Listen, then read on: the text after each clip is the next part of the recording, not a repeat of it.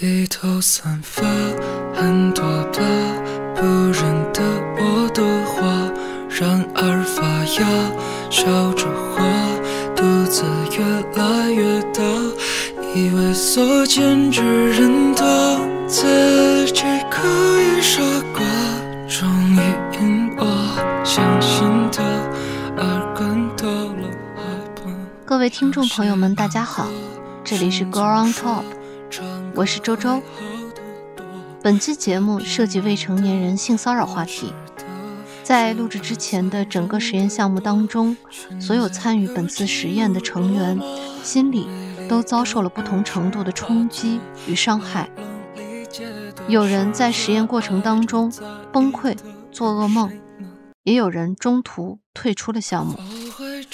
直到节目录制结束，我和阮萌依然沉浸在一种难受的无力感当中。希望能够收听到这期节目的听众，可以将这一期的音频转发给身边有孩子的家长。希望我们的节目可以让大家意识到性骚扰在未成年人身边的普遍性。我们的力量非常有限。仅仅能通过自己分享这次实验中的感受，来为身边带来警示。您的每一次分享都有可能让身边的家长更警觉，让可能被性侵犯盯上的孩子得到家长的重视。非常感谢您能参与到一场关于未成年人的保护行动中来。Hello，各位听众朋友们，大家好。嗯，进入到这个播客的大家看到了我们的 title，也包括我们的简介，应该知道我们呢最近做了一个社会实验。呃，本次播客呢将不会以一种啊、当然我们也希望是以一种非常严谨或很数据甚至是科学的方式来进行这一次的播客，但是啊，这个实验发展到最后呢，就开始有一点点不太受控了。所以本次的播客主要是想来聊一下，在这个社会实验的过程当中，到底发生了什么，以及发展到最后的一个结果或者是一个程度。好，嗯那么本次的社会实验呢，其实是由周周来进行发起的。我其实呃想问一下周周，为什么会选择这一次这样子的一个话题，以及这样子的一个社会实验呢？嗯，其实，嗯，发起这个实验的原因是，呃，我一直想做一个数据是不同形态的，呃，不同风格的女性，呃，真的，呃，在这个性骚扰的这个数据层面，然后她们得到的数据，然后会有什么比较大的差异嘛？也就是说，我其实想搞明白。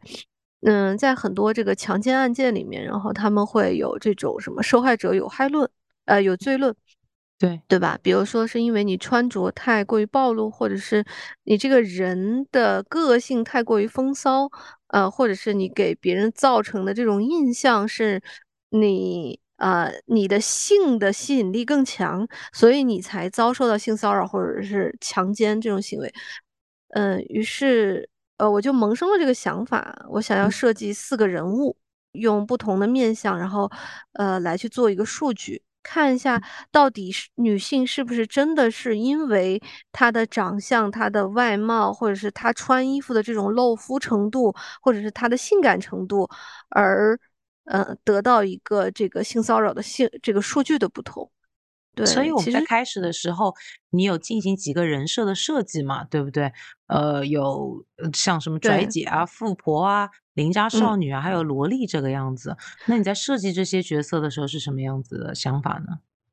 嗯，事实上，我们所谓的这个富婆，其实它的另外一个概念就是性感的，嗯嗯呃，然后露肤度很高的，那嗯么呃看起来蛮华贵的，然后包括呃她的整个的生活条件层次很高的这样的一个女性形象啊。嗯她其实说她叫富婆，然后事实上她是以一个性感尤物，然后包括超高的这样的一个呃生活的呃生活水平，然后来来定制的。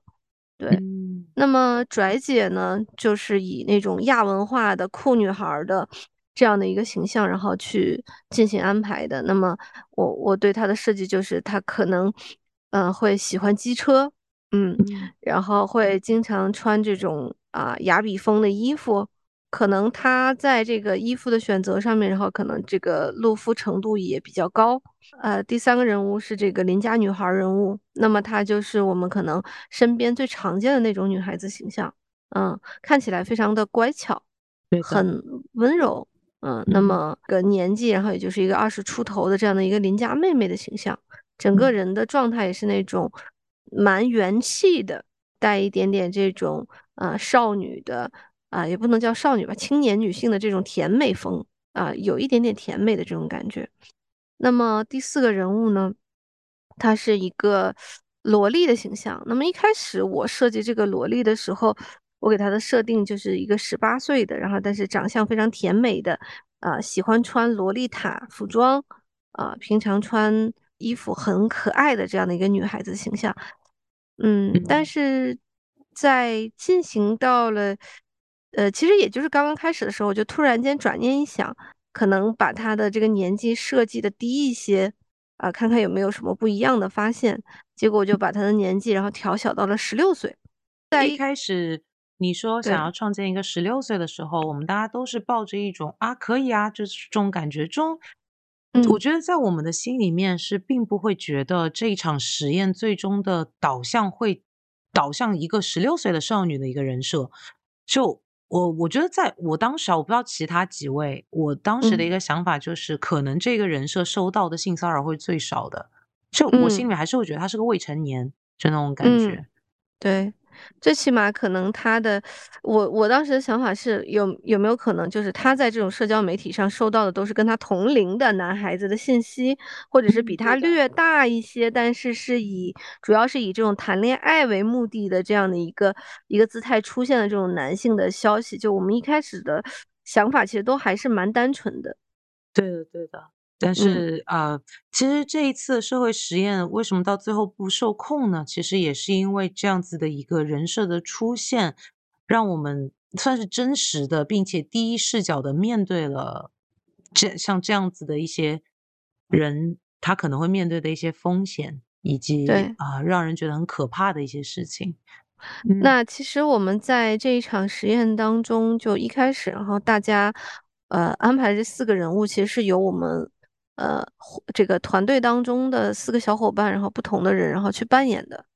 那么，呃，我们可能都使用了，就是我们这些人的这样的一个照片，富婆的这样的一个人设，性感美女的照片，然后是用我的照片，然后去进行这个 AI 换脸，啊，来做的这样的一个人物。那么，Cool Girl 的这样的一个设定，也就拽姐的设定，然后就是用软萌的。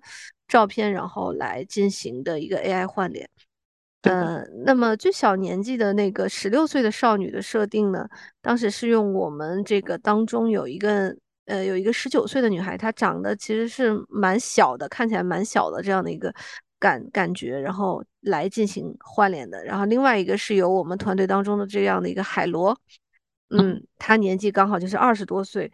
然后她是来扮演这个邻家妹妹的角色，然后我那个富婆的角色其实就是由我们团队当中的男孩子来进行扮演的，啊，阮阮萌呢他就负责他自己的角色，那么那个十十九岁的那个我们当中那个叫做宝宝的女孩子，她来负责那个十六岁的啊少女形象。对我们有不同的人有呃做分工，然后并且我们在一开始的时候都是有进行这个数据的整理的，就是啊收到了多少骚扰啊，或者说收到了多少人对你表示兴趣，然后啊上升到骚扰这个程度的有哪一些啊？我记得在第一天的时候，其实大家啊出于新鲜感或者说是好玩的这种感觉，大家其实都是玩的很起劲的。是的，呃，尤其一开始的时候，因为呃。本身我的这个人设，它就是一个拽姐的人设，所以其实一上来只要有一点点，比如说要性骚扰的这种苗头，我就会立刻进行一个很大的反击。嗯，所以在一开始的时候，我并没有在网络上接触到特别多的性骚扰，甚至我的整体的比重是最少的。呃，我在进行那一天的一整个的数据盘点的时候，性骚扰的人数可能。啊，我收到四十多个，最多也就只有两到三个是比较露骨的方式来给你进行骚扰。嗯，呃，原因是因为当有人，比如说我也收到上来就直接问啊什么约吗？然后或者说是啊等类似这样子的一些话嘛。但是不等他进行一个发展，或者说我不给他任何回应，我上来就会说你照片太丑了，我不想约。你照片太难看了，你怎么有脸在这边说这种话呀？我然后或者我会发一长说哈哈哈哈，你也太自信了吧？你也不看看你自己，就是我可能会以这样子的一种方式来进行一个反击。就是我觉得这种点，它其实跟我的日常会有一点点像，因为我在日常里的时候也是这个样子的，我也会进行这样子的一种反击，所以真切的体会到被骚扰的感觉，最多就是会有男的上来就问：“很大要看吗？”嗯，但我那个时候也会回一句：“你心机肥大吗？”就这种，我收到最多的是破防男对我的破口大骂，这是我收到最多的。对对对。富婆人设在一开始的时候也是也相应收到了很多的性骚扰，但是后来的时候管理这个账号的啊仙男他有一点受不了了，所以他也开始反击了。对 于是他的性骚扰收到的指数从一开始的那种就是那种啊出去玩、出去喝酒啊让你爽啊这种，逐渐就开始变成对骂。嗯，对，是的，是的，是的。这个当中，然后可能比较特殊的是海螺的这个邻家女孩的设定，以及宝宝的这个萝莉的设定。嗯嗯，因为他们两个本身扮演的这个形象，然后可能也是属于那种个性比较温柔，啊，对，是普罗大众里面女性认为的好女孩跟乖女孩的形象。对对。但是后来我们就发现，其实这两个人物收到的性骚扰的这个概率是最大的，是啊，嗯，尤其在一开始的时候，我记得海螺收到的这个邻家女孩的这个性骚扰是最多的，但后期的话，然后这个宝宝的这个少女人设收到的这个性骚扰呈指数倍增长，是的。对，就是里面关了一关了一群怪物，他憋不住了，他全放出来了。对，就到后期的话，然后我们就整个这个实验的味道就变了，就因为我们的这个十六岁的这样的一个未，因为我们做了一个这样未成年的这样的一个设定，后期呢。呃，我因为这个很多人进行骚扰，我又想想的是，是不是因为这个十六岁的这个年纪，他还是可能比较靠近我们的这个成年人，对吧？他离十八岁只有两岁嘛，就感觉十六岁听起来好像他也不是一个那种，就给就平常给我们的感觉，就他不够不够说是像小孩子的那种感觉。于是呢，我就又把这个年龄给调低了，调到了十四十四周岁，啊，甚至我到之后，然后又往后调了一下，我调到了十三岁，嗯嗯，然后我发现这个性骚扰并没有因为我的年纪下降而减少，反而还会增多。是的，因为在第一阶段，我们的实验来看起来，它其实很简单，我们的目的是希望能够了解。性骚扰它到底是什么产生的？那些受害者有罪论，或者说那些所谓的那种呃女女性也很怎么样的那种呃，反正就是那些受害者有罪论，它是否是能够真正的去运用到这些事情上面去？对，但是我们发现，嗯，穿衣服露了多少和你是否会被性骚扰其实是没有任何关系的。对。因为我们设计的两个人物邻家女孩和这个萝莉，嗯，我在做这种 AI 照片的时候，故意选择了露肤程度非常低、不显示身材曲线的，嗯，这样子的一系列，对，只是很可爱，看起来很乖，很乖，然后看起来就是那种萌萌的那种感觉的，它甚至没有身体曲线的暴露。但是我的这个富婆人设和拽姐人设，然后我都故意选择了一些，比如说大腿，嗯，呃，腰肢，然后包括吊带儿，呃，露肩、露背，嗯，然后包括能够去呃显示出这个身材曲线的一系列的照片。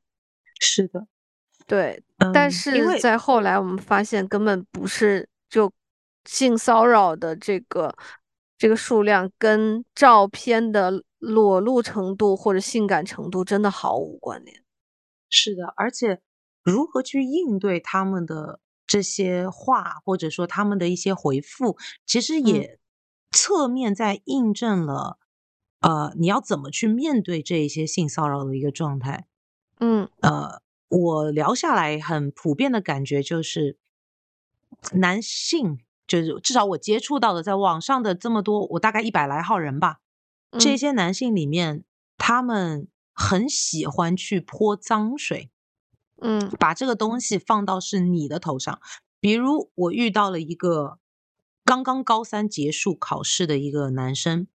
他一上来一开始就是很那种姐姐姐姐这样子叫嘛，对不对？嗯。但我的态度都还是干嘛？就这种很拽的那种人设。他一开始就是那种好像小奶狗的那种感觉，然后聊聊聊聊，呃，我也没有聊多少句，他就突然转着说要加微信。嗯。我就觉得微信是种很私密的，呃，私域的一些东西，我不想给到你。我就说，我就然后维持这个人设，我就说，我说。我的微信是很私人的东西哈，不是什么人都可以加的哈。我的原话是不是什么阿猫阿狗都可以加的？我说你懂吗？然后他回了一句，他说当然懂啊，哈哈，因为我才不是什么阿猫阿狗呢。我就回了一句话，我说哈哈哈哈，你好自信啊。他一整个破防，嗯，他就开始说自己高考考了四百九十五分，问我你在哪里上课啊？你在哪里读书？你是哪个大学的？是二幺幺吗？是九八五吗？他说我四百九十五分，还没有加那个什么呃体育分数呢。然后就就很很有意思。我遇到的全部都是这一类男性，就是嗯，当他们发现通过性骚扰这件事不能够让你不能激起你的任何羞愧，或者是害羞，或者是那对羞耻感的时候，他们就要通过另外一种方式。来让你获得这样的羞耻感，对，甚至也有人会给我发照片，我说啊，算了吧，不是我的菜。他来一句，你长得有多好看？我知道，我说我这个 AI 是真的还蛮漂亮的哈。嗯，对对，就是这样，就是他让我又想到了一个很常见的社会现象，就是很多女孩子从小到大是要被教导成为一个乖女孩，嗯，要学会处处忍让。对，要听话，要干嘛？为什么呢？嗯，我觉得在这一次实验里面，我也不会去给他好像下个定论，一定是这个原因。但是我好像了解到了一些为什么。嗯，因为更好被控制，对，更好满足他们想要成为一种我在你之上的一种啊。感就是压制的那种感觉，对你更好的能满足我的需求嘛？对，这你我我让你乖，只是为了让你满足我的需求。因为如果你自我意识太强，你不够乖的话，那你怎么样？那你就是叛逆者了。对，你就没有办法符合我的期待了。对啊，就像我一样，有一个人长得好老哦，他说约吗？我说你长得像我爸，你在约什么啊？就是这种情况下，他们自然而然就明白这个女的她没有那么好操控，甚至她会反，甚至她会反抗。我的，不管是任何成本吧，我的约炮成本也好，我的性爱成本也好，甚至我的时间聊天成本，这些都是也好，它是不受保障的，它也不在我的控制之内。我不知道对面的这个女的。会因为我说的哪些话而对我进行反击，他们不知道，对他们犯罪成本就高了呀，对吧？是的，所以他们自然而 然就会撤退。就是我觉得乖这个东西，它没有任何对自身而言的好的成本。嗯，乖不能让我得到任何东西。对对，顺从它只能让我好像在某种环境下。啊，我这真的我是觉得顺从都不一定能够不被挨打，嗯，越顺从的人越被挨打，就是很挺挺难受。因为我觉得顺从的人都是善良的人，嗯，他们也愿意去牺牲掉自己的一部分去满足其他人，也算是某种程度上的善良吧。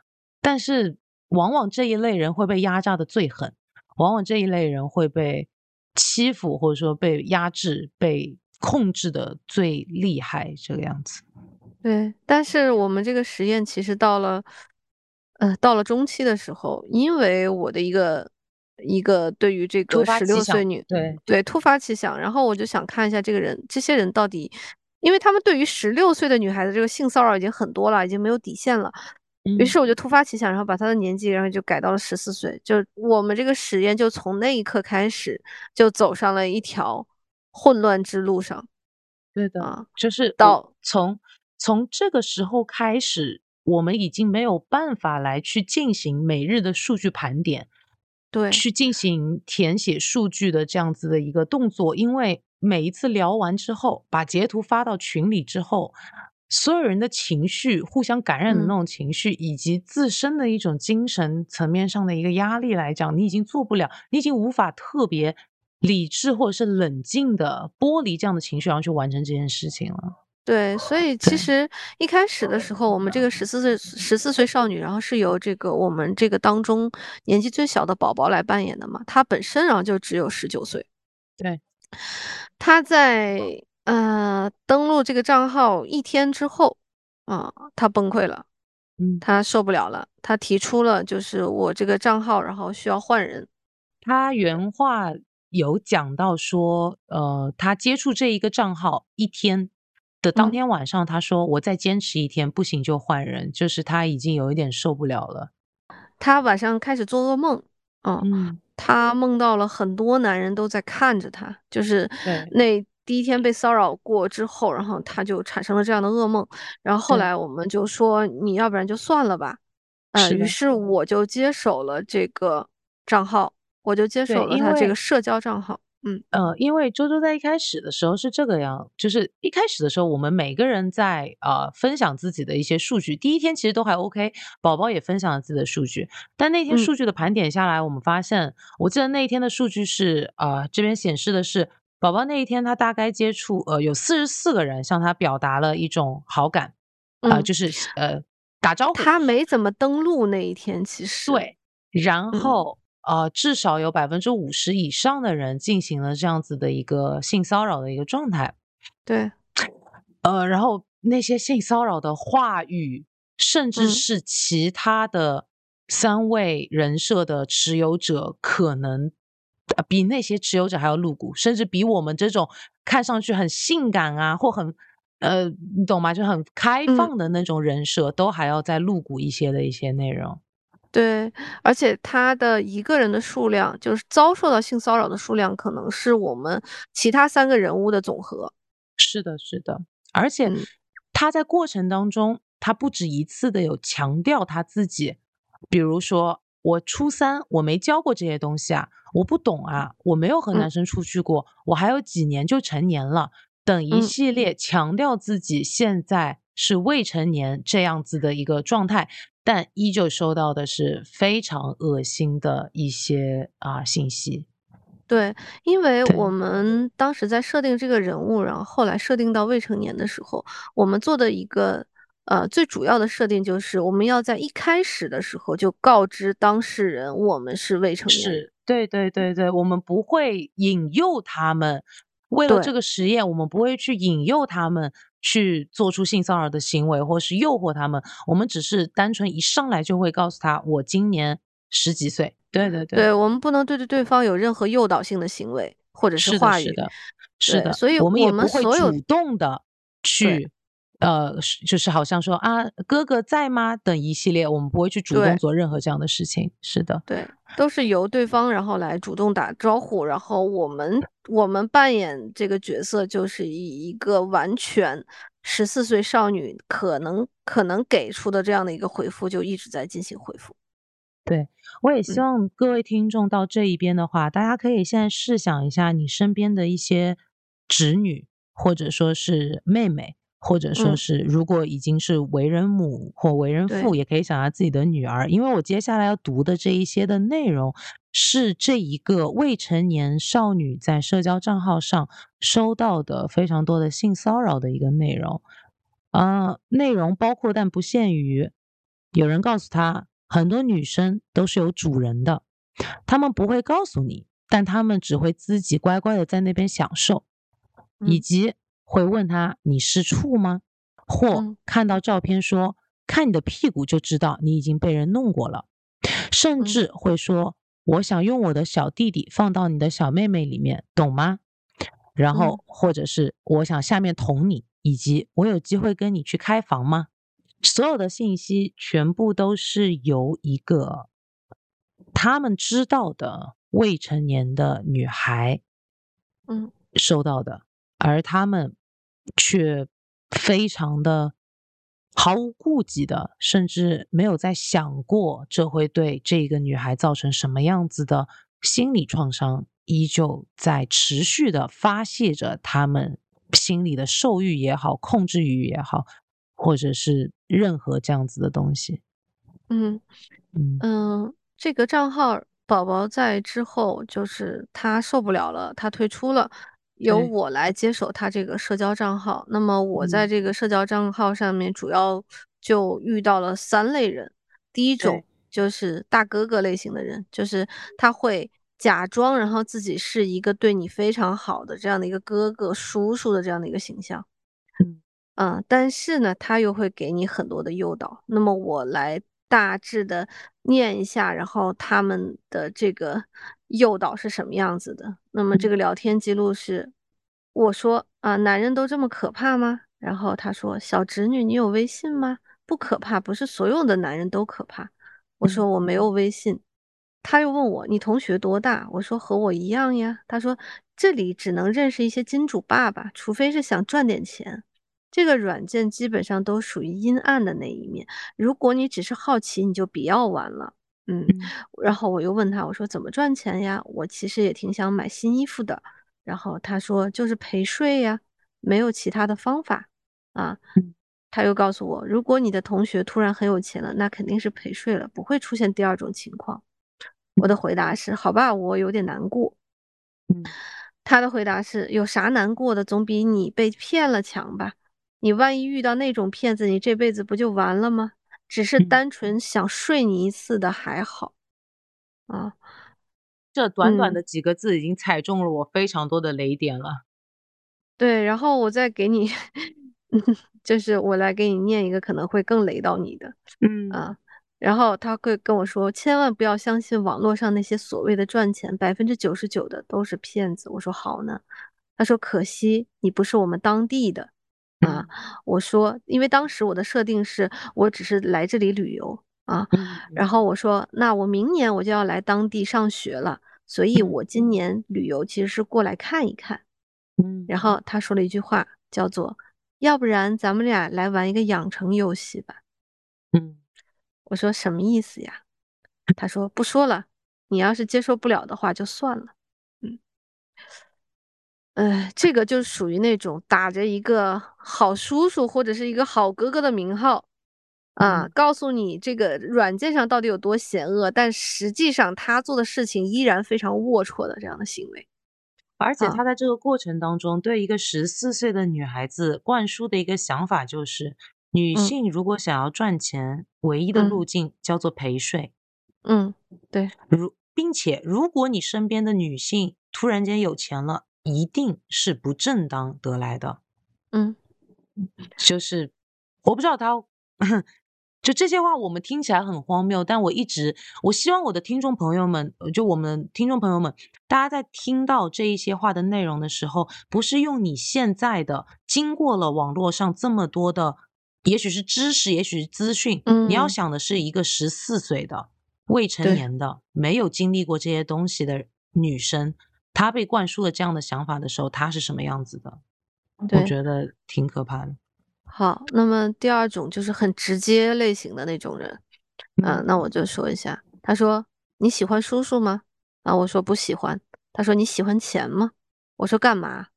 你不怕犯法吗？因为我其实有点生气了，当时，因为我收到这样的讯息实在太多，我当时有点生气。我说干嘛？你不怕犯法吗？因为在之前我已经告诉他了，我只有十四岁，甚至我还没到十四岁，我才十三岁多一点啊。然后他说怕啥？我也不做犯法的事。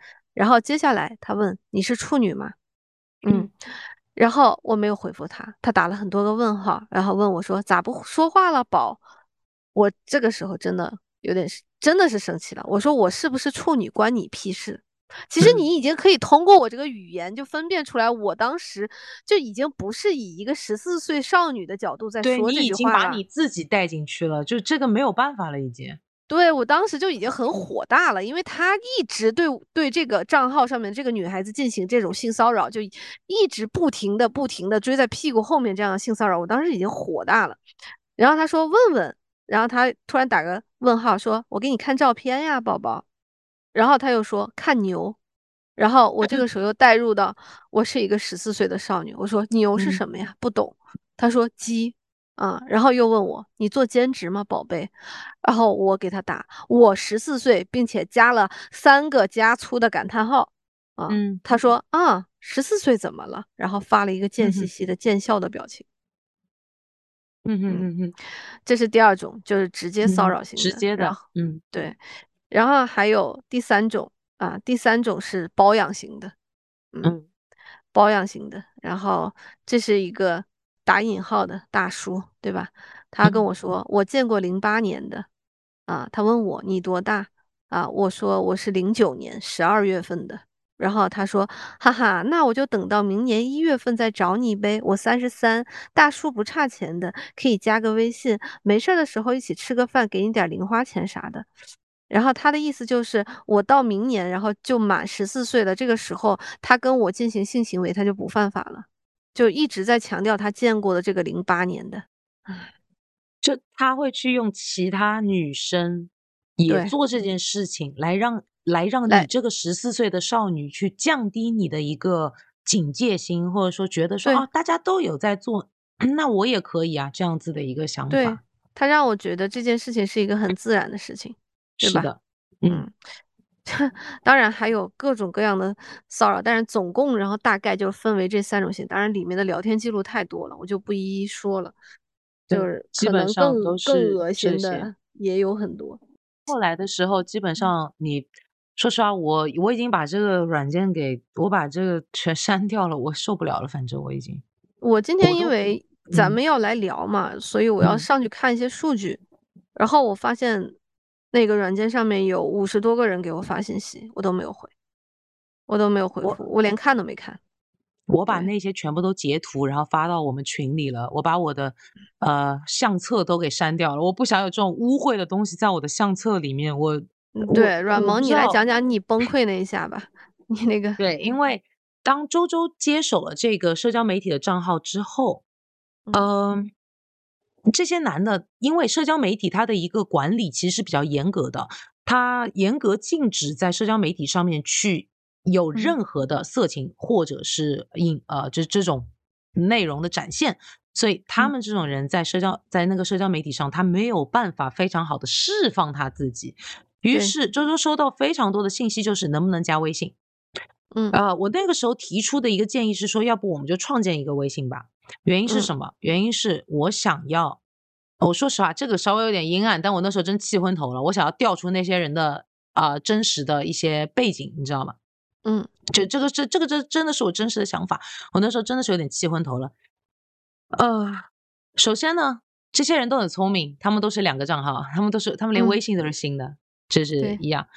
第二，呃，周周当天晚上，我们经历了很长时间段的波折，把那个微信总算建好了之后，呃，两个男的来加我。第一嗯个男的呢，我们把他称为刚刚周周讲到的类型当中的第一类，叫做调教男。他给他自己取了个名称，他说他想当我的人生导师。生导师男，对，人生导师男，嗯在这个过程当中，他展现出来的对话是什么样子的呢？我来嗯就是看一下，嗯，他说的非常多的一句话就是：外面世界很危险，你要注意安全。他嗯说，其他家里的人都在控制你，你看啊，他们什么事都要你跟他说，什么事都要过问，他又不是你的什么人，只是一个陌生人，凭什嗯么都要告诉他？我说，我就我不懂，因为那个叔叔也说了，这个网上有很多坏人。然后他说，他了解你越多，然后慢慢的控制你，然后你就变成了他的小女仆。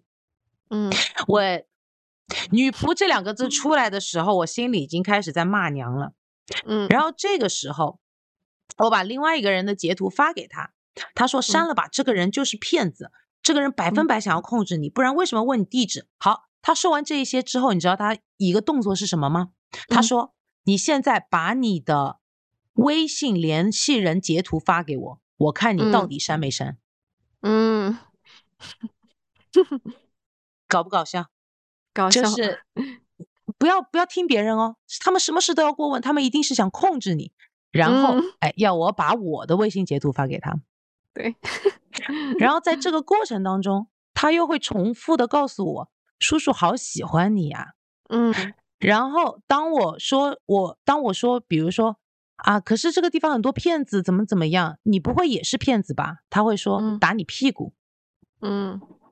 就是这一些类似的话语，它都建立在一个什么状况下？就是一个十四岁的不谙世事的一个少女，在没有经历过这些之前，当一嗯个人以这样子的面貌出现在他们面前的时候，啊，说的难听他到底能不能分辨呀？对吧？他根本分辨不出来呀。他完全无法分辨。你看，在整个的过程当中，他并没有要求，呃，传统意义上大家会觉得不要在网上乱发照片给别人哦，怎么怎么样，对吧？可能是这样子一个状态。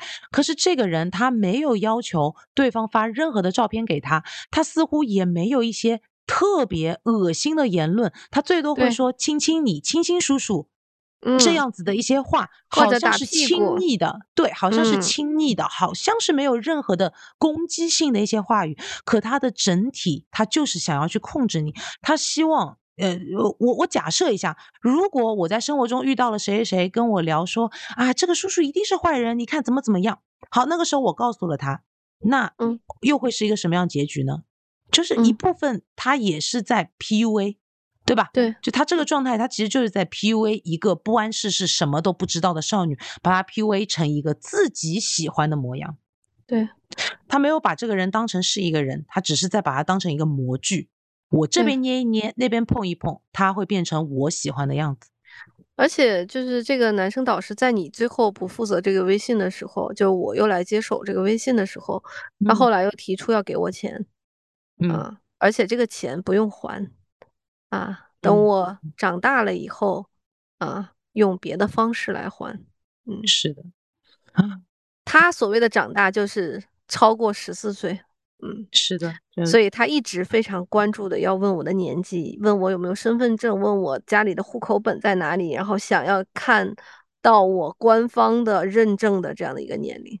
是的，这绝对不是出于任何意义上的好心。对对他跟好心是一点都不沾边的，他只嗯。是想用这种方式来操控，就好像他 说的，他嗯。最常用的词，一个是女仆，一个是嗯。女奴，这就是他的嗯。目的，这就是他想要的东西。对，他暴露了自己的目的。对的，所以到这一边的时候，其实我跟周周有很无力的一件事情，就是，嗯呃，我想我跟周周聊过，我说我想到了我自己之前的侄女儿，她在八九岁的时候玩那嗯个软件，有一个摇一摇的一个功能，嗯，然后摇一摇这个功能，她觉得很有意思，刷刷刷刷刷，啊，就能聊到人了，就会聊天。她也嗯会说啊，我现在是小学几年级几年级，他有很旺盛的表达的欲望，但是他收嗯。到的消息，让我姐姐整个人崩溃痛哭的消息，也是这样子类似的消息。嗯。我只能说庆幸的是，我侄女没有收到任何视觉性充满嗯。攻击力的东西，但这种情况是会被她以后想起来的。但是我们这次确实收到了这种冲击性的图片，对，也是导致软萌当时然后直接崩溃的一个原因。很大的一个原因。那天晚上不仅是这一个人生导师男来找我嘛，其实还有另外一个四十八岁的一个男的，呃，也来加了微信。然后那个男的才是我崩溃的主要原因，因为那个人生导师男，大家在刚刚听我讲的时候，其实也能明白，就是他说的那些话，对于现在三十岁的我而言，我是能够非常清晰的去辨别他说的话里面到底是什么意图的。嗯，同时我也能够保护我自己，对吧？就是这个东西，我是给他设了一层屏障在这边的，没有那么容易会去崩溃。但嗯是在接下来的时候，另外一个男性一上来，他的意图非常非常的明显，他一上来就要看我的呃胸，他一上来就要看。然后我的回应就是我不知道啊，我妈妈说这个东西不能给别人看的。然后这嗯个时候他就会讲，那我来给你看一下吧。嗯他都没有任何的铺垫，就是我一直在想，他至少就我到现在来复盘，我会在想，他至少如果真的想要以看到别人为目的的话，他至少铺垫一下，对吧？磨一下，缠一下，绕一下，死缠烂打一下，想要看。可是他没有，他所有的铺垫是在于你给我看，我给你看。他更重要的是我给你看。对，他只享受你被你被吓到，或者说是，就就像那种漏音癖一样，对吧？对他享受他暴露了之后，我的反应和我的状无态，助，你对越无助，我的他越爽。对的，就利用他身上的某一个器官来嗯让达到让女性感到非常崩溃的一个效果，对，这就是他想要的。收到那一张照片了之后，其实我因为周周在跟我讲这个男的的时候，因为周周是在那个社交软件上，然后推到这边来，对吧？是的，他跟我嗯讲的时候，其实我就已经做好了设想他会发这个照片来，嗯但那个时候我并没有跟前面的人生导师男聊那么一遭。我在设想的时候，我依旧是以一种三十岁的人来设想的。嗯，谁没见过呀？有什么了不起的？大街上我还遇到过两次录音癖呢，这有什么？这是我嗯很大的一个想法。但嗯是当我沉浸在，甚至说当我再去努力的扮演这个角色的时候，因为嗯你你会这这个真的很有意思。当你再去进到这个人设里面去之后，嗯，你你就会不自觉的想要去模仿这种人设，他会讲什么话，然后你就被带进去了。带进去的那一瞬间，我看到了这个人发来的这张照片，我整个人脑子里的一根弦我就崩掉了。所以当时阮萌就非常的崩溃，然后来到群里面，啊、对就我那个时候是直接，我也不管这个人我到底要不要去调他的信息或干嘛，我我脑子已经完全没有这些事情了。我非常愤怒的直接就是语音把他骂了一顿，就骂的非常非常脏。我说实话，我已经很多年没有骂骂骂人骂那么脏了，但我骂的非常脏，因为那个瞬间我已经我那个瞬间我不能够再是一个十四岁的少女了。嗯如果我再试的话，我会更加崩溃。我只能够立刻强行让自己跳脱出来，以我现在三十岁的一个状态去保护我自己。是的，对，所以嗯我立刻骂完他，立刻拉黑，就是我都我我我觉得这也是一种逃避，我都不想要看到他之后会给我发什么，对我就对对，立刻立刻拉黑了，就立刻走了。嗯然后那天正值我还失恋，我还被人甩了，我 我我我还无人，就你懂吗？就啊是、无人发泄，对，无人倾诉，无人安慰，我就只能跑到我们群里面把这些截图，然后，呃，我觉得我真的是一个好善良的人，我把那张照片打码了。我想说，这种东西我一个人承受就好了。对，把那个打码了。关键是我我嗯，你把他拉黑之后，我不是又到那个软件上面，然后去找到了那个人的照片嘛？他还用的真实的头像，嗯你记得吗？就他那个头像真的是太普通了，就是一个普通的四十八岁的大叔的形象。你你你会感觉最恐惧的一点是，就是这种大叔随处可见，可能他是你的邻居。嗯，这让我更崩溃，就是我的崩溃心路历程分三个阶段。当天晚上的嗯崩溃其实是有一点后知后觉的，对，因为你已经反击了，你是后知后觉的。当天晚上我只觉得很焦虑，但我分不嗯。清这个焦虑是我失恋导致的焦虑，还是这件事情的嗯焦虑。嗯我但我不自觉的再去搜很多的那种网络上其他人做的类似这种儿童的那种啊、实验，社会实验，我就看了嗯。好多好多。啊、但这嗯。边的时候，我不得不说一些男性哈也去做嗯。了这些的实验。嗯但我搞不懂的是，他们为什么会把这种实验做的那么的搞笑和有趣呢？就我我看到的时候，我我就我就在想，嗯，可能他们还是很难共情吧。就是如果让他们去扮演一个女性的这样的一个角色，他们可能从来没有过感受过那种恐惧，可能他们只会觉得恶心，对，但他们的恐惧感受不到恐会很低。惧，对他们感受不到恐惧，所以他们还是把这个东西当成是一种噱头。呃，我当然这不是所有人哈，但有一嗯部分吧，可能把它当成一种噱头来去进行处理。然后后来我看了两个类似纪录片的两个，然后我突然间发现人家的团队安排真好，人家还有心理咨询师全程。我我一开始看的时候，我当天晚上还在想要心理咨询师干嘛？现在我觉得非常有必要，太需要了，对吧？我觉得太 需要，太需要，我觉得我整个人崩溃。然后过程当中，我看到了一个男的，他们里面的一个记录的一个男的，嗯，对那个扮演者说。你的身体只能给你爱的人看，那些陌生人、你不了解的人，一律都不要给他们看。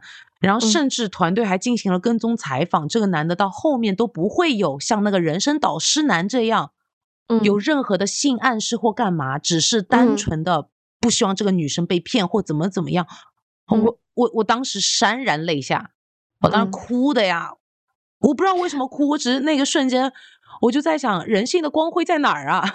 但是真的非常可惜的是，我们这次实验，我的这个十。四岁少女的账号，嗯，从头到尾大概接触了四五百个男性，我们到最后都没有统计数据了，四五百个男性，然后但是其中没有一个是这样子去说的。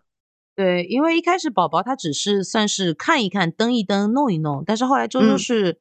几乎全天都是在这个上面有进行这个对记录，所以对人数相当之多。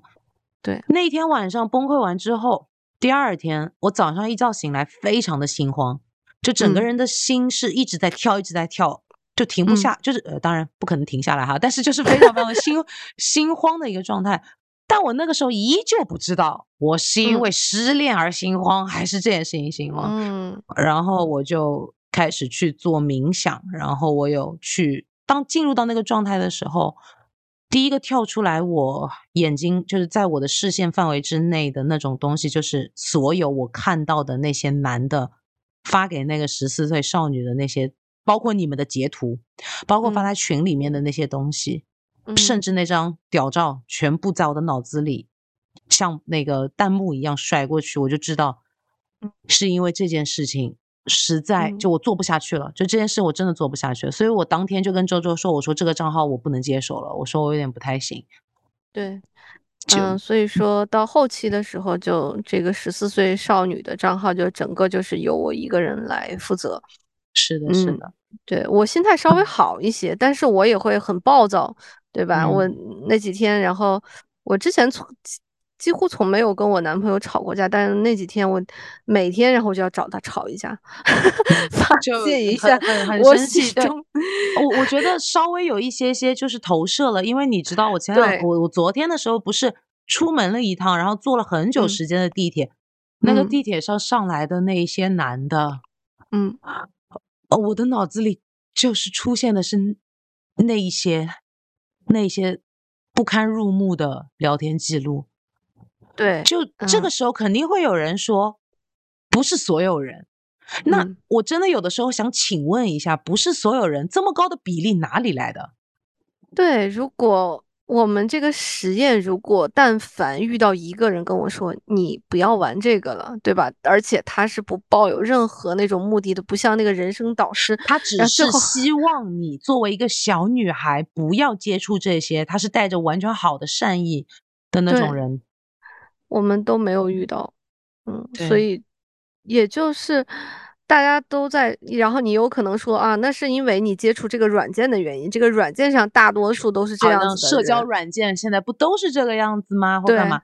但你知道吗？我把这件事情跟我的一些呃朋友也好、学生也好去聊过这件事情之后，他们纷纷回忆起自己之前在常用的两个。聊天的，我们是一直都大家都有在使用的软件上面，以漂流瓶的形式或摇一摇的形式，同样在他们很小的时候也收到过这样子的东西。这真的不，这真的已经不是概率的问题了。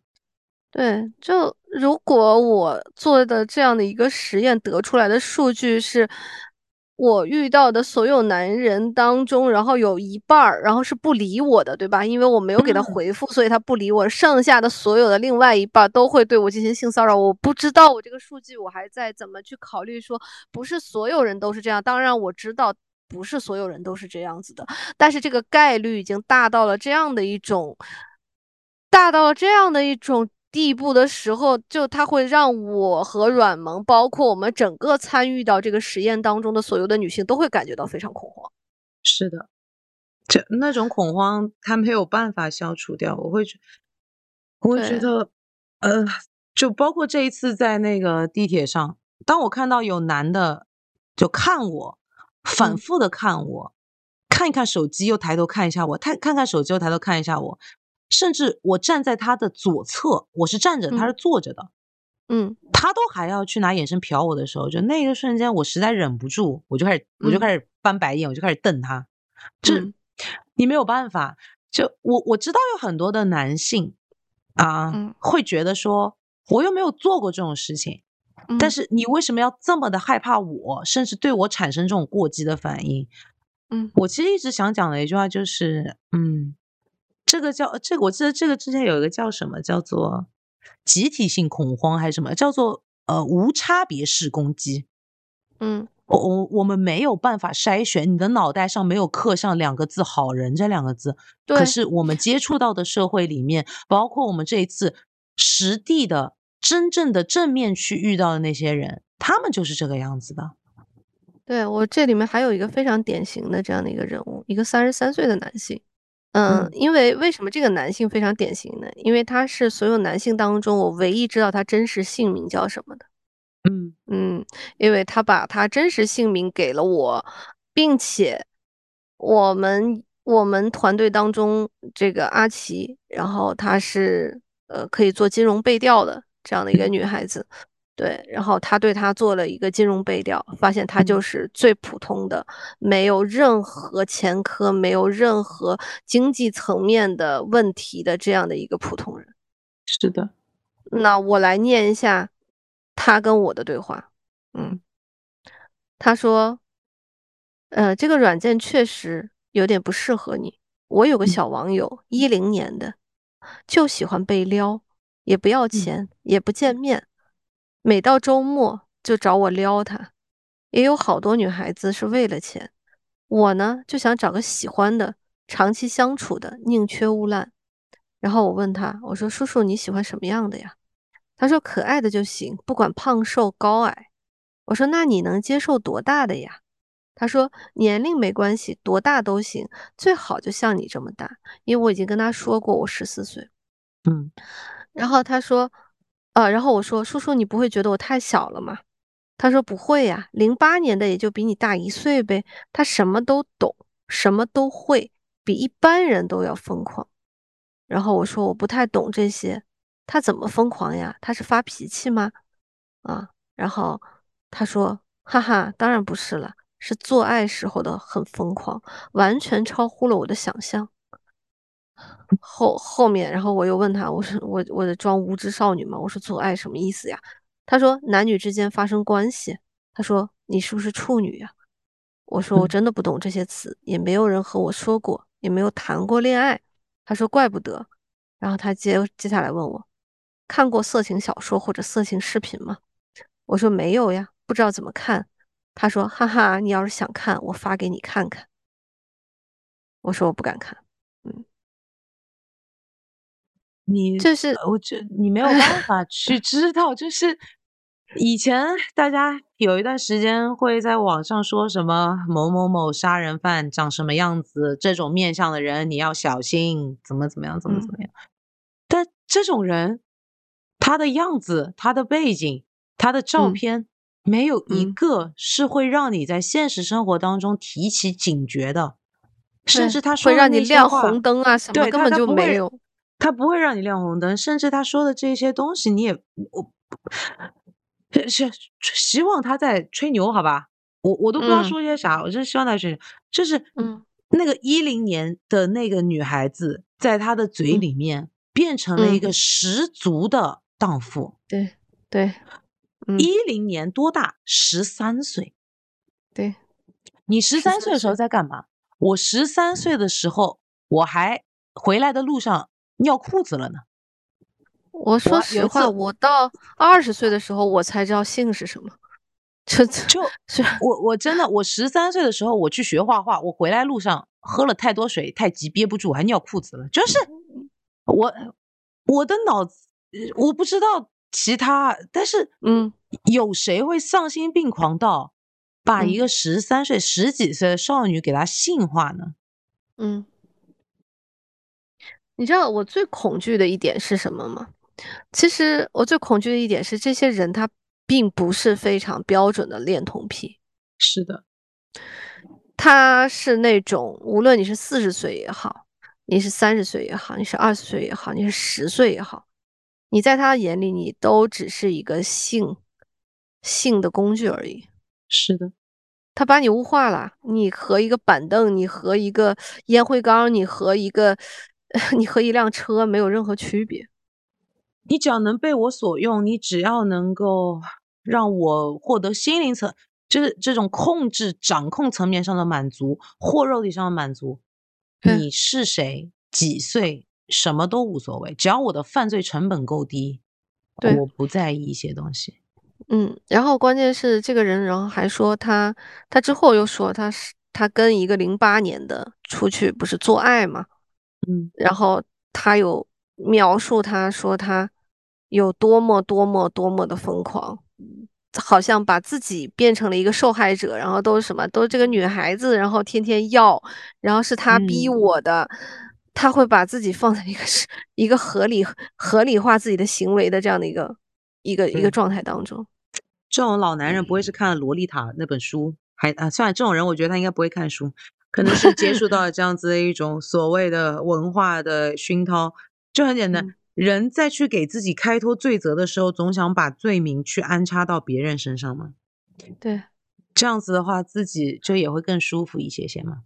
其实我们今天所有的这一些啊，本来我跟周周其实也在讲的时候，是不希望把这个定点就只是定在说，好像这些事情的一个发生。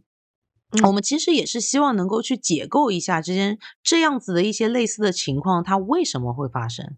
到底是嗯。什么原因让这样一群可能是谁的叔叔、谁的舅舅、谁的父亲嗯。的类似的这样子的人，会对这样子的一个未成年的少女产生这样子性骚扰的行为？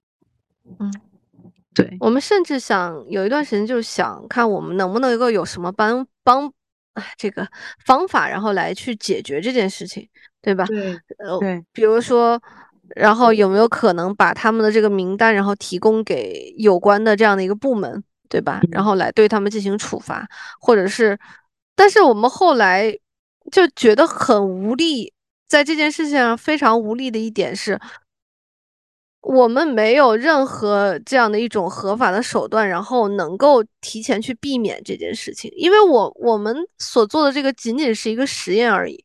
嗯，对吧？我们不是真正的少女，我们没有受到真正的侵害。是的。嗯那所以，可是，所以其实啊、我现在也会比较不了解。如果说我们的听众当中有啊、学法律的，或者是法学生一类的，希望也能够给到我们在评论区给到我们一个解答，就嗯是网上这样子，完全在知道对方十几岁的情况下，依旧有这么大剂量的性暗示以嗯及这样的性骚扰，他是否可以定罪或处罚呢？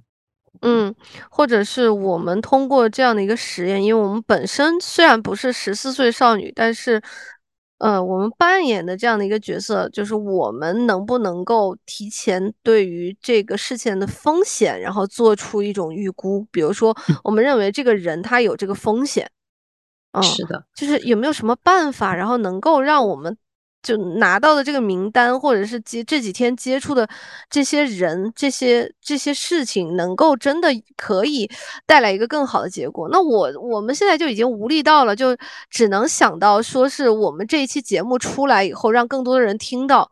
那你听到了之后，如果你有孩子，嗯，如果你身边有小孩子，你能够更多的去关注他们在这方面的问题，以及嗯以及请更早一些，然后对他们进行这种性教育。就我们 想到的是，我们这一期节目唯一能做到的就只有这一点，我们很无力，我们发现自己事实上什么也解决不了。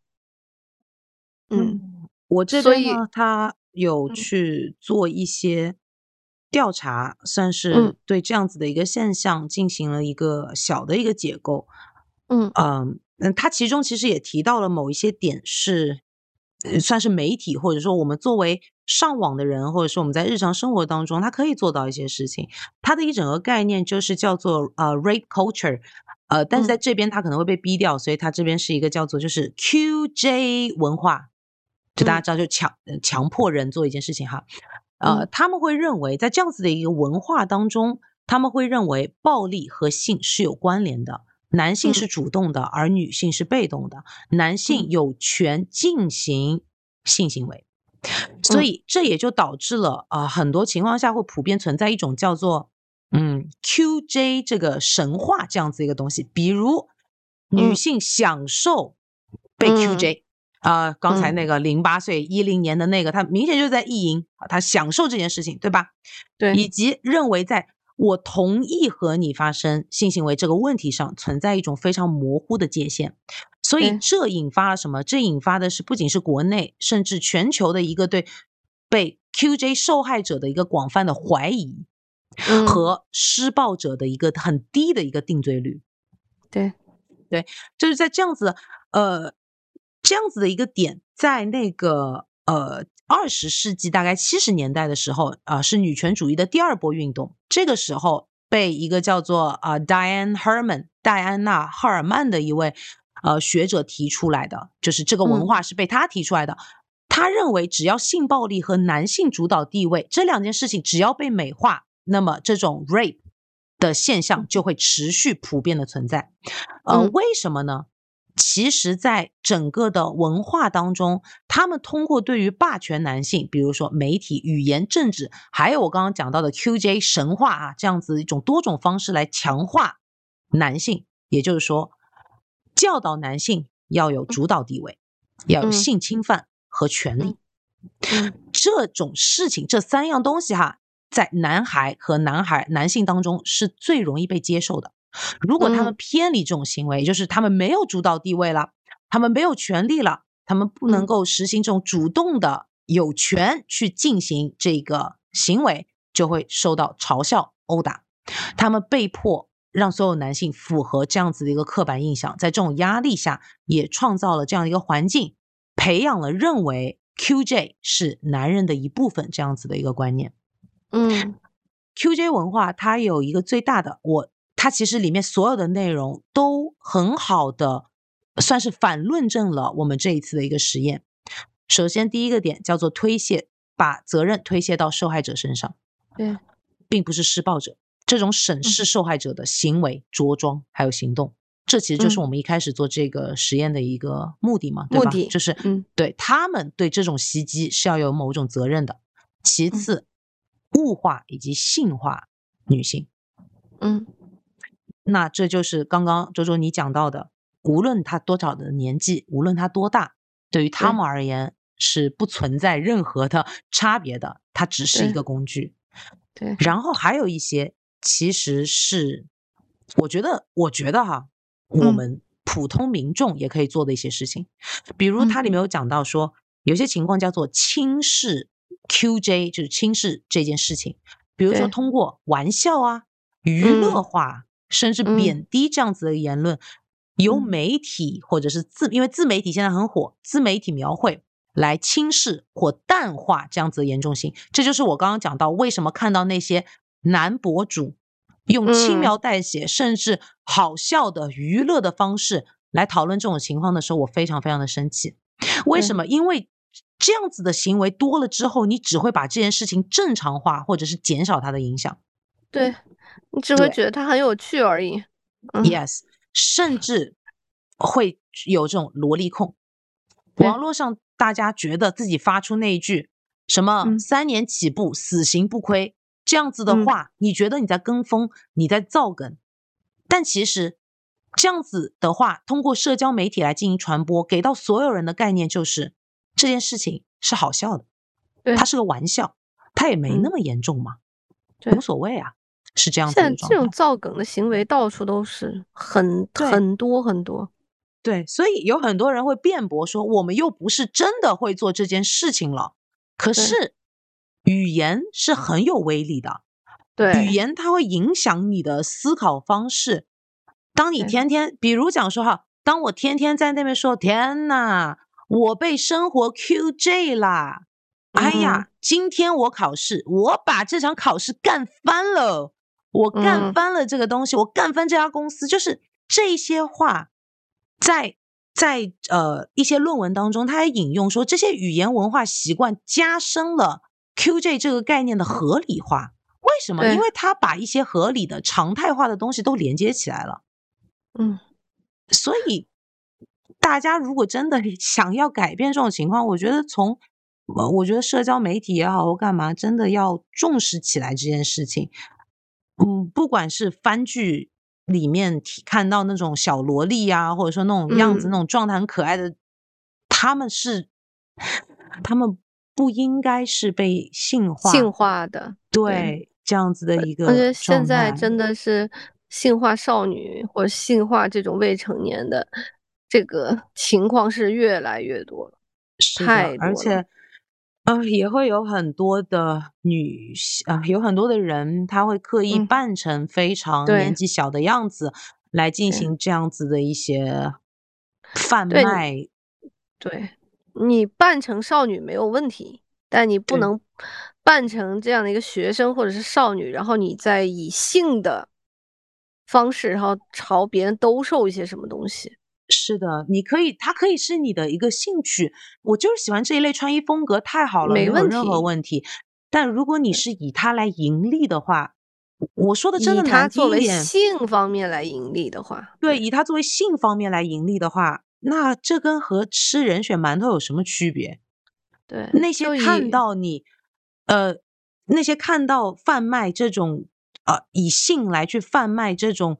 状态的女性，在他们的心目中，他们自然而然的认为，其他的这种年纪跟她差不多的女性，应该也是这样吧？嗯，他会合理化这件事情，甚至就好像那一个跟跟你说一零年的那个人一样，他会完全的合理化这件事情。对，对，啊，所以我们这次。因为这件事情真的是受到了很大的冲击，我觉得这件事情只有真的当你亲身参与其中的时候，你才能够感受到它真正的冲击。就你你现在在这里可能听我们说你的感受，然后可能就是那种哦，他们做了一个实验啊，我知道了啊，未成年少女然后在这个上面然后受到的骚扰，然后也是很多的，但可能只有当你自己。试着去扮演这样的一个角色，然后受到这样的骚扰的时候，你带入那个角色和这个角色共情的时候，你才能够真的对于这件事情的无力感，然后你可能才会像我们这么深，或者那种恐惧感才会像我们这么深。是的，嗯，就是嗯，媒体也好或什么也好，他嗯，这已经是我们在这个栏目当中老生常谈的一个东西。言情小说、媒体或者说各方面的娱乐的产业，他他们会把很多暴力、控制以及侵犯浪漫化，对，把它变成是一种他对我的掌控欲，他爱我，所以他才对我有这样的掌控欲。可是爱这件事，它本身不包含掌控欲，它也不应该包含他想要把你。呃，压在下面，你们的地位是怎么样？其实它不包含这样的东西，甚至爱也不包含服从跟顺从。对，这不应该是所谓爱的一个状态，它不应该是这样子。而且，嗯，甚至网上也一直说什么“女人说不就是要”，嗯。很多人都被这种东西荼毒了，就是我我我不知道听这个的会有多少啊，但是大家听到这句话的时候，千万不要。如果你是女孩子，明白你的权利就是通过你的话语来进行展开的。对，有的时候，对，有的时候坚定的用话语去捍卫自己的权利，这很重要。不然的话，没有人可以来帮你捍卫你的权利。该拒绝的时候一定要拒绝，就不要害怕拒绝这件事情。对，不要真的不要害怕拒绝这件事情。然后同时，呃，也嗯，也不要用拒绝这件事来去测验对方到底就是懂不懂你啊，或者说是嗯干什么。就是希望大家都可以去很坦诚。然后男生的话。当你听到不，他就意味着拒绝。嗯他拒绝的是这件事儿，嗯，也不是说把你整个人格给他拒绝掉了哈。所以大家的自尊心啊，对不需要这么的又自负又自卑。对，对，不要因为这种拒绝就觉得啊你在贬低我，就、嗯 大家都可以更好的接受同意和拒绝。我希望所有的同意和拒绝都是发自内心的。嗯，觉得我们这一期的这个节目真的是一开始大家都抱着一种非常轻松的心态来面对，甚至觉得很嗯有趣。但后期，然后越做，然后大家都发生了很多问题，不知道该如何去做。所以我也特别希望，如果我们听众当中，如果你有什么就是处理这种事情的好的方法，也可以在这个评论区告诉我们。也，但是也不建议大家采取任何人肉啊，或者说是公开他人信息这样子的一个做法，因为毕竟这样子是违反法律的。所以我们嗯这边的话也，呃，怎么说呢？呃，除非是呃政府机构吧，不然我们肯定也不会去提供任何相关的信息。物，呃，这可能会有截图，但是肯定不可能是告诉大家哦，这人是谁是谁这个样子。照片也肯定不会给到大家，好吧？还是希望大家都更好吧。就是这个世界我我希望就是如对，如果你有孩子的话，或者你身边有这种小朋友，无论他是男孩子还是女孩子，你都需要就如果他能够接触到这种电子设备，嗯，或者是一些社交账号的话，呃，希望就是家长还是要注意一下这方面。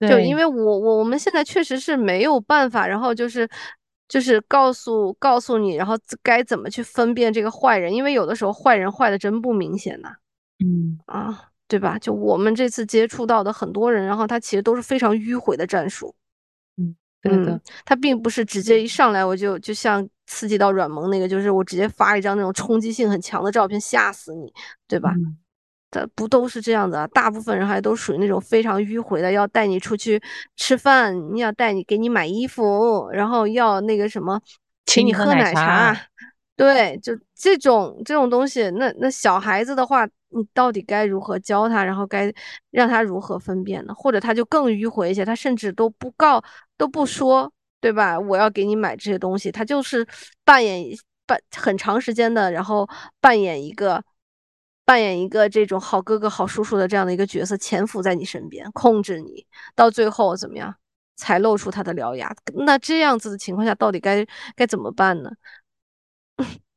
对，所以就是我我们真的很着急，但是又不知道该如何，就只能提醒大家。嗯好吧，那我们这一期就到这里结束啦，各位，希望大嗯家都能有一个嗯相对安全和健康的环境成长，嗯也希望大家都能够保护好自己。对，希望大家安全。如果你小的时候曾经碰到过什么性骚扰的行为，也可以分享到评论区啊、如果我们看到大家的留言，然后我们也可以也会回复的。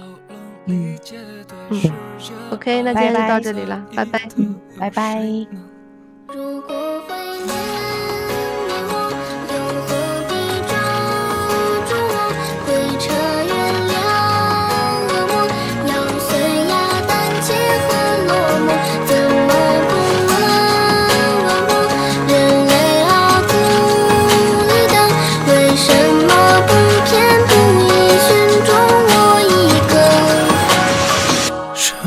会摔碎我，摔碎我，摔碎着我？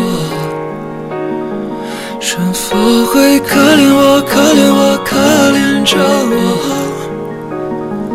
一会儿就好，让我懦弱，求求懦弱。好不容易钻破蛋壳，却看见更黑暗的家伙。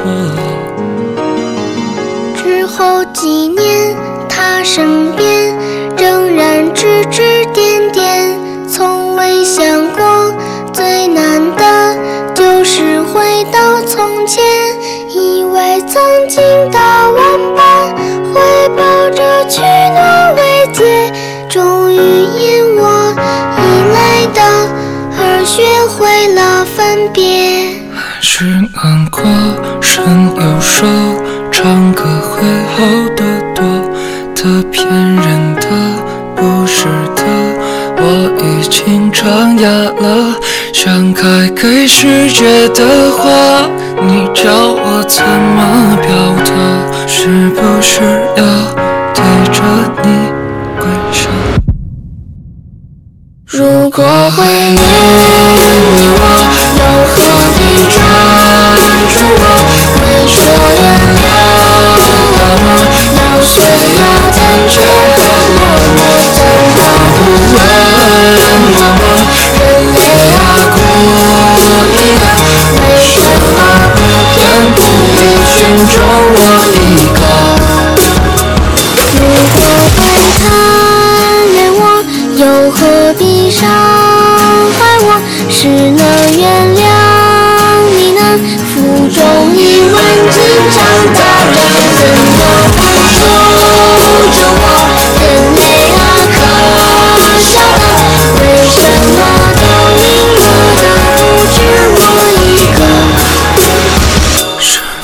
会抓着我、掐着我、撕破着我？是否会勒着我、咬着我、车轮着我？一会儿就好，让我得得，就就得得，真的又在很怀疑呢？也许世界并不欢